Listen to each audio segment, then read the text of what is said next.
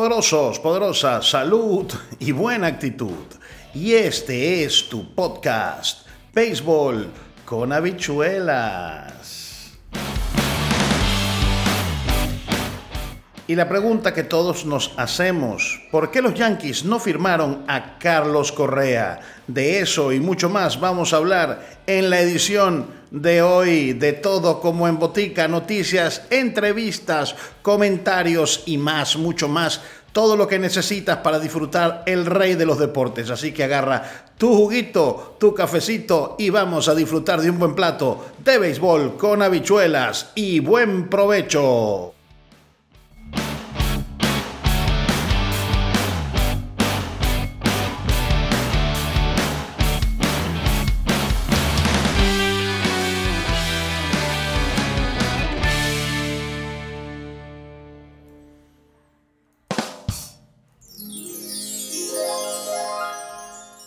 Mi gente, ¿cómo están? ¿Cómo me les va?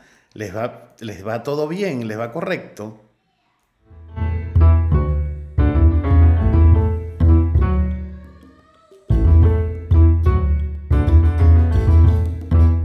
Pues sí, navegando por la web mientras buscaba uh, los insumos para preparar este béisbol con habichuelas, me conseguía con un, un artículo del periodista Mark Feinsand en MLB Network que hablaba sobre por qué los Yankees, o hablando de por qué los Yankees no firmaron a Carlos Correa. Todos sabían, o todos saben, que los Yankees necesitan un shortstop o necesitaban un shortstop. Ellos, eh, entre otras cosas, están muy cerca, ya, ya se han pasado, yo les comenté en un podcast anterior sobre cuáles son los equipos más costosos del béisbol, que están los Yankees en el primer lugar con 6 mil millones de dólares. En ese mismo podcast yo hablaba sobre cuánto cuesta la nómina de los Yankees en el roster de 26 y con el roster de 40. Han pasado eh, por mucho, por casi 8 o 10 millones de dólares, el threshold de los 270 millones de dólares de, nómina. Entonces, como ellos hicieron el cambio de, Josh Donaldson y Iner Khalifa, ¿verdad? Ellos hicieron ese. Asaya Kinner Falefa, perdón, Asaya Kinner Falefa, cuando ellos hicieron ese, ese cambio que mandó a Gary Sánchez y a Gio a los Twins de Minnesota, entonces ellos ya tenían cubierta esa necesidad. Al tener ellos cubiertas esa necesidad, ya no era necesario, no era eh, menester hacerse de un campo corto. Tomando en cuenta que además en las ligas menores ellos cuentan con dos prospectos que son Anthony Volpe y Oswald Peraza. Estos dos shortstop es una de las razones por las cuales no, no pujaron en el receso de temporada con este campo corto y me parece bastante aceptable. Bueno, eh, la, cuestión de si fue bueno lo de Donaldson, si Donaldson era el pelotero que necesitaban. Lo cierto del caso es que si sales de, de si tú salías de Giovanni Urshela, que era, digamos, el campo corto que ibas a utilizar, necesitabas alguien que cubriera esa posición. Lo que yo veo ahora es que con la llegada de, de Kainer Falefa y con la llegada de, Josh Donaldson, a DJ Mayhew y Gleyber Torres vas a tener que alternarlos porque Giancarlo Stanton va a ser designado. Tienes a, a Joey Galo. Bueno, Joey Galo, yo, yo creo, yo, yo, no, yo no quiero hacer solamente un podcast sobre Joey Galo, porque me parece que Joey Galo no es un buen motivo para, para un podcast. O sea, eh, es un pelotero tan, tan, bueno, eh, es que a mi, a mi, a mi modo de ver, yo creo que es bueno, sí, pensándolo bien, es motivo de un podcast. Entonces, bueno, Creo que esa fue la razón fundamental por las cuales los Yankees no se hicieron con un shortstop como Correa. Primero, no querían traspasar el, el threshold, el límite del impuesto al lujo, como se llamaba antes, o como se conoce, eh, esto del, del, del tax, del, impuesto al lujo, ¿sí? El impuesto al lujo, vamos a ponerle el impuesto al lujo. Segundo, eh, yo creo que estos dos muchachos pueden desarrollarse en el sistema de granjas y hacer, el equipo y hacerlo bien. Y tercero, que yo creo que es lo más importante, el año que viene es el año de agente libre de Aaron Judge.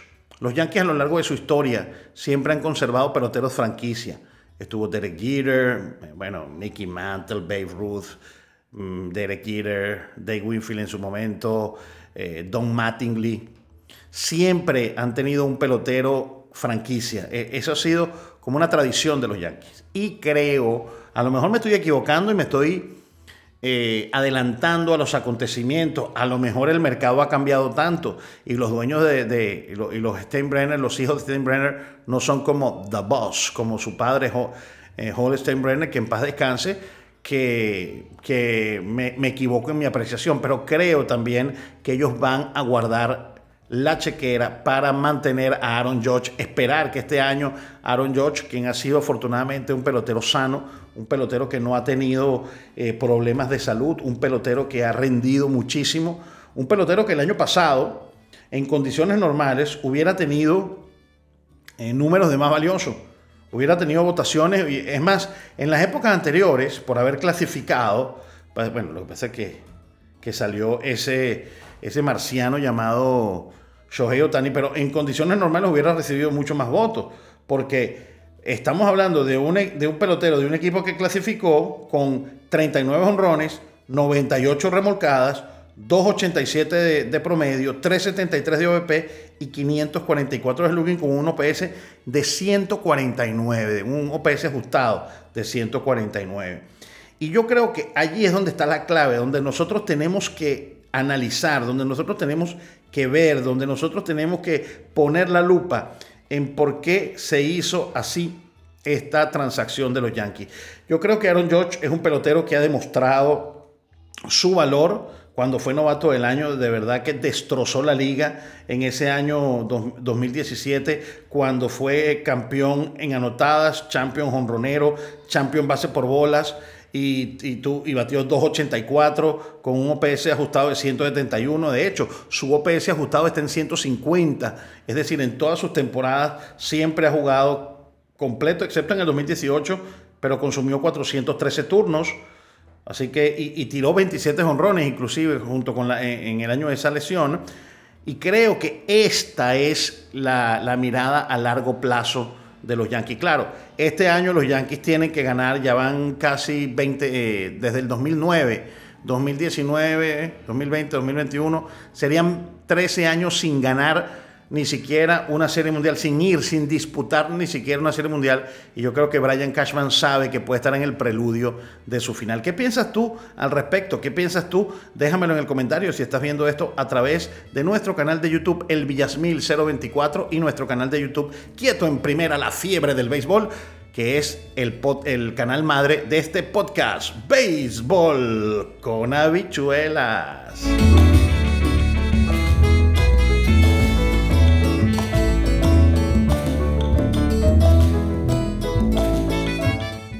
Claro, y es que los Yankees siempre son los Yankees. Y pasando a la ciudad de Nueva York. Pasando a la ciudad de Nueva York. No voy a hablar aquí, en este momento, de los Yankees. Voy a hablar de Jacob de Grom. Problemas otra vez con Jacob de Grom. Jacob de Grom estaba planificado para abrir el, segundo, el primer juego, pero eh, tuvo que dejar, eh, sintió rigidez en el codo luego de estar soltando, eh, estaba estirándose en el, en el right field, estaba tirando, y los, lo sacaron de la apertura que tenía en la Liga de la Toronja y lo reemplazaron con Félix Peña. Iba a ir underwent on MRI on Friday morning, es decir, este viernes en la mañana estará yendo a una resonancia magnética. De, acuerdo con el manager Buck Walter, de Grom se sintió muy bien durante su, rutina de, capturar, de, atajar el jueves, hasta que hizo sus dos últimos lanzamientos. Él se sintió un poco ajustado, un poco apretado, ¿no? Eh, y bueno, lo tuvieron que sacar. Y en las dos primeras aperturas de la Liga de la, de, la Toronja se sintió muy bien. De hecho, permitió un jonrón en cinco innings con 10 ponches. De Grom, ah, también ha dejado ciertas, eh, ciertas dudas sobre su salud, pero vamos a ver qué va a pasar. De verdad que es una lástima que el mejor pitcher del béisbol esté completa y absolutamente metido en estos problemas de salud. A mí, yo, yo lo quiero ver lanzar, quiero ver ese one-two, porque los Yankees están confiando en ese one-two de, de, de Max Scherzer y Jacob de Grom. Better than this in spring training. Jacob DeGrom coming off a solid first start of spring, five strikeouts over two innings. And his first slider had Carlson tied up, and he went around for strike three, and DeGrom with a strikeout right out of the gate. Gets him looking. So Jacobs faced nine hitters in spring training so far. Seven of them have struck out. Ahí estábamos escuchando entonces el audio de Grom se enfrentó a los nueve primeros bateadores del sprint training y siete fueron por la vía del ponche. Le repito, lo mismo que dije con Fran Valdez y lo mismo que dije con Luis Severino. Este tipo de cosas, de que un pitcher se sienta apretado, de que un pitcher se sienta a, a, agobiado, tienen, eh, de Grom por ejemplo lanza desde junio del año pasado, hay que llevarlo poco a poco y el sprint training es muy corto. Creo, de verdad, verdad, creo, considero, estimo que es eh, importantísimo, importantísimo llevarlo con calma. Y en este sprint training tan corto es normal que veamos estas cosas. El problema está que lo corto del sprint training por culpa del lockout que tuvieron los dueños de equipo, que ellos son los únicos culpables de toda esta situación, no los peloteros, sino los dueños de equipo. Y eso hay que decirlo responsablemente, además, hay que decirlo de manera responsable. Eh, eh, hizo posible que estas situaciones de dolores de brazo y que se prendan las alarmas en algunos equipos haya sido posible. Así que de verdad, verdad, vamos a ver. Ojalá no sea nada malo para Jacob de Grom, sea sencillamente un dolor, un dolorcito nada más. Y allí, pues, bueno, ya tú sabes. De Grom y Scherzer, aprender lo mejor de cada uno. Imagínense ustedes, si de verdad, verdad, lo de De Grom no es nada, que ojalá no sea nada grave nosotros, los que amamos el béisbol, queremos a Jacob de Gronzano para ver, para ver quizá uno de los mejores dúos en mucho tiempo. Uno de los dúos más grandes del béisbol en mucho tiempo. Y cuando hablo mucho tiempo, muchísimo tiempo. Desde aquel famoso dúo de, Pedro Martínez y Kurt Schilling, estoy hablando de memoria, o Kurt Schilling y, Randy Johnson cuando estaban en Arizona ambos aquellos memorables dúos de, de Sandy Koufax y Don Raysdale, eh, Tom Glavin y Greg Maddox, bueno, que ahí habían cuatro fantásticos. Eh, aquella famosa rotación de los Phillies con los cuatro fantásticos cuando estaba Roy Halladay y estaba Roy Oswald. Estoy hablando de memoria, pero necesitamos sano. Queremos ver sano a Jacob de Grom. Ojalá no sea nada malo lo, que lo del derecho y sea solamente un dolor de estos rutinarios, entre comillas, pero que mejore y que, y que de verdad, verdad se ponga bien. Este es tu podcast, Béisbol con habichuelas.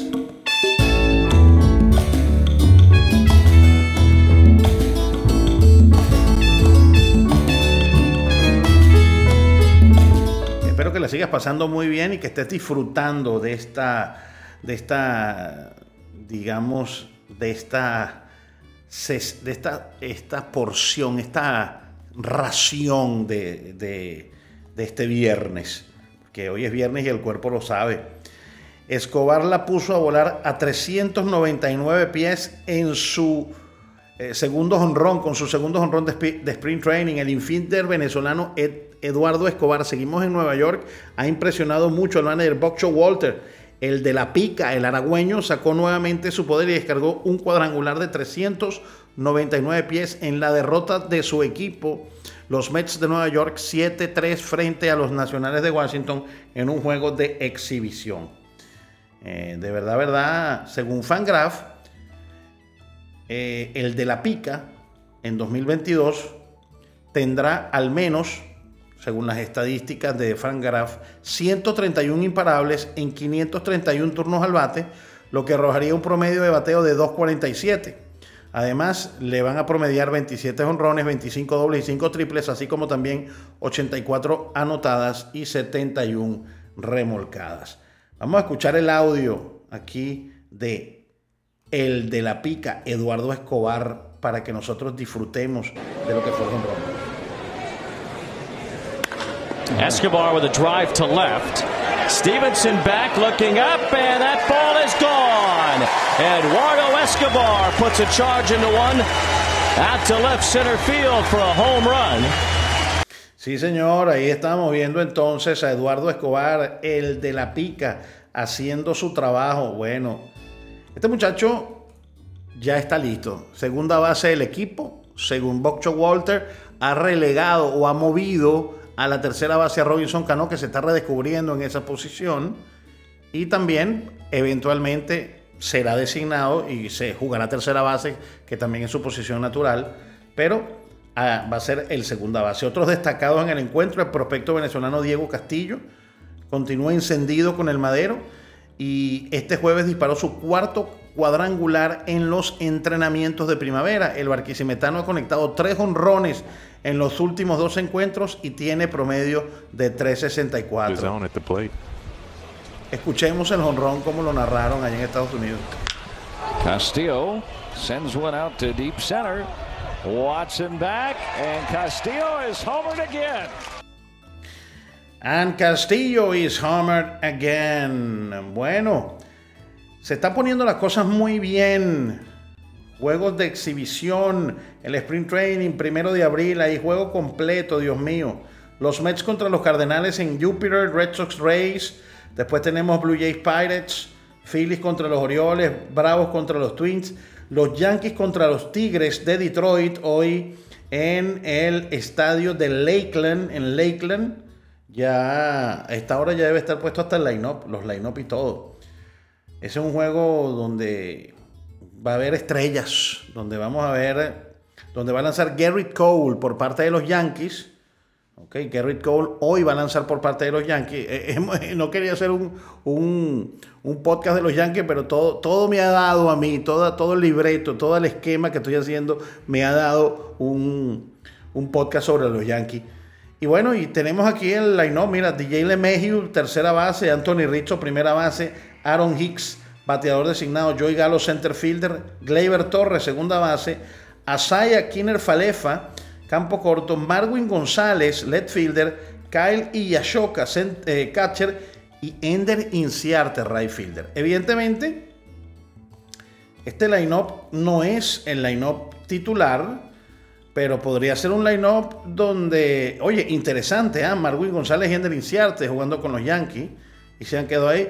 Mientras que el equipo de los Tigres quizás esté presentando el line-up del juego inaugural ya se está acercando. Faltan apenas seis días, sin contar el de hoy, siete días contando el de hoy, porque el jueves santo, el 7 de abril, es cuando se da inicio a las grandes ligas. Akil Badu, eh, left fielder, Víctor Reyes, right fielder, Javier Báez, tercer bate, ese va a ser el tercer bate del equipo, sin lugar a dudas, el mago. Jamer o Heimer Candelario, el cuarto bate, tercera base. Miguel Cabrera, bateador designado, quinto bate. Jonathan Scott, segundo eh, segunda base, Riley Green, center fielder, Spencer Torkelson, primera base, y Tucker Barnard, el catcher. Esto se me parece mucho a los dos lineups del Opening Day de los Yankees y de los Tigers. No sé qué piensas tú, pero creo que es lo que más se asemeja a eso. Creo que es lo que más se acerca al Opening Day de ambos equipos. Por supuesto, los Tigres de Detroit el año pasado sorprendieron, ¿ah? no llegaron de último, llegaron de tercero en la división. De verdad que yo me quedé muy sorprendido. Yo, yo, no me imaginaba el año pasado una temporada tan mala como los mellizos de Minnesota. Para mí eran uno de los grandes favoritos y Detroit llegó de tercero, por supuesto bajo, eh, jugando por debajo de 500, pero yo no me imaginé que con el equipo que tenían iban a ganar 77 juegos. Mientras que los mellizos llegaron en el último lugar por debajo de Kansas City por debajo de Kansas City. Y este año, este line-up, ojo, creo yo, no sé qué piensas tú, este line-up que acabo de, de, leer y que acabo de plasmar en el sonido del podcast, que cursi, ¿verdad? por cierto, si estás en, en, las plataformas audiovisuales, por favor suscríbete al canal y dale a la campanita para que te lleguen todas las notificaciones. Y también, si estás pues aquí, aprovecho, si estás escuchando este podcast para que lo distribuyas a tus amigos, para que lo bajes y para, lo, para que lo escuches y lo disfrutes. Hoy estamos hablando de los Yankees y de los Mets. Y bueno, y ahora de los Tigres. Pero este line-up me parece bastante acertado y bastante cerca de la realidad. Mientras que el de los Yankees Mira, DJ LeMahieu, claro, no, no viajó Donaldson. Donaldson va a ser el tercera base de los Yankees. Porque para eso lo llevaron. Pero poner a DJ LeMahieu de vez en cuando, cuando descanse Donaldson, no es ninguna arbitrariedad ni ningún, ni ningún experimento descabellado. Yo creo que DJ LeMahieu está perdiendo condiciones. Creo que van a apostar por Gleyber Torres en la segunda. El problema es que el bate de LeMahieu no lo puedes perder, pero yo creo que así como ellos se cansaron de esperar por Torres como campo corto, quizás se hayan, se hayan, eh, se hayan cansado de esperar por Lemegio. Ahora, tener a Joey Galo en el equipo y no tener a Lemegio a mí me parece de verdad, verdad un error. A mí Joey Galo no me gusta como pelotero bajo ningún concepto. Me parece un pelotero bien mediocre. Con Chief o sin Chief, siempre será un pelotero de 200, un pelotero de 200 ponches, un pelotero que solamente se poncha y porque toma base por bola y, no sirven para nada la base por bola, porque no tiene temporadas de 100 anotadas y anota muy poco. Entonces vamos a ver si esta temporada mejora yo y Galo, porque de verdad, verdad, bueno. Entonces, este juego es interesantísimo, sobre todo por Garrett Cole, que está abriendo. Ya ustedes van a ver, eh, él va a abrir, hoy es día viernes. ¿Por qué abre el viernes? Sábado, domingo, lunes, martes y miércoles. Cinco días de descanso para abrir el jueves. Es decir, que hoy debemos estar viendo a los titulares, a los caballetes, abriendo los juegos. Hoy debemos estar, fíjate, hoy iba a lanzar, Félix, eh, eh, iba a lanzar Jacob de Gron, va a lanzar Félix Peña, mientras que por San Luis va a lanzar Connor Thomas. Boston va contra Tampa Bay. Rich Hill contra Ryan Jabrock. Toronto, vamos a ver los abridores. Tenemos a Yusei Kikuchi contra José Quintana. Eh, va a abrir eh, el puertorriqueño, ahora se me olvidó el nombre del puertorriqueño que va a abrir por los azulejos de Toronto. Ranger Suárez, es importante, Ranger Suárez está abriendo por los Phillies contra Jordan Lyles. O sea, estos días vamos a estar viendo a los caballos abrir. Aquí está, mira. Mac Fried, que va a abrir el Opening Day de los Bravos de Atlanta, contra Chris Archer de los Mellizos de Minnesota. En Miami, Miami contra Houston, tenemos a Jesús Luzardo, el venezolano, contra el bailarín Luis García, que es el quinto en la rotación, porque mañana entonces debe estar abriendo. Eh, debe estar abriendo el primero de los Yankees. Ya le dije que hoy va Garrett Cole. Texas contra San Francisco. Coley Aller contra Alex Cobb. Y así vamos ya viendo a partir de hoy y mañana y el sábado, viernes, sábado y domingo a los principales abridores de la rotación listos para prepararse porque ya tenemos el sábado, tenemos play ball. Sí, señor, el sábado tenemos play ball. Bueno, ¿a quién le vas tú? Les dije que les iba a dar en este podcast mis favoritos de la Liga Americana. No voy a hacer un análisis porque no da tiempo a hacer un análisis de los 30 equipos y siempre me ha parecido a veces hasta, hasta absurdo, ¿no? Hacer un preview de los 30 equipos cuando en verdad hay equipos que ni siquiera merecen que uno les dedique ni siquiera tres minutos de su tiempo, como los Orioles de Baltimore, por ejemplo. Ahora, este año, mm, son seis, seis clasifican seis para la postemporada. Tampa Bay, Boston y Nueva York para mí son una fija en, en la división este. Creo que Toronto va a tener una, una muy buena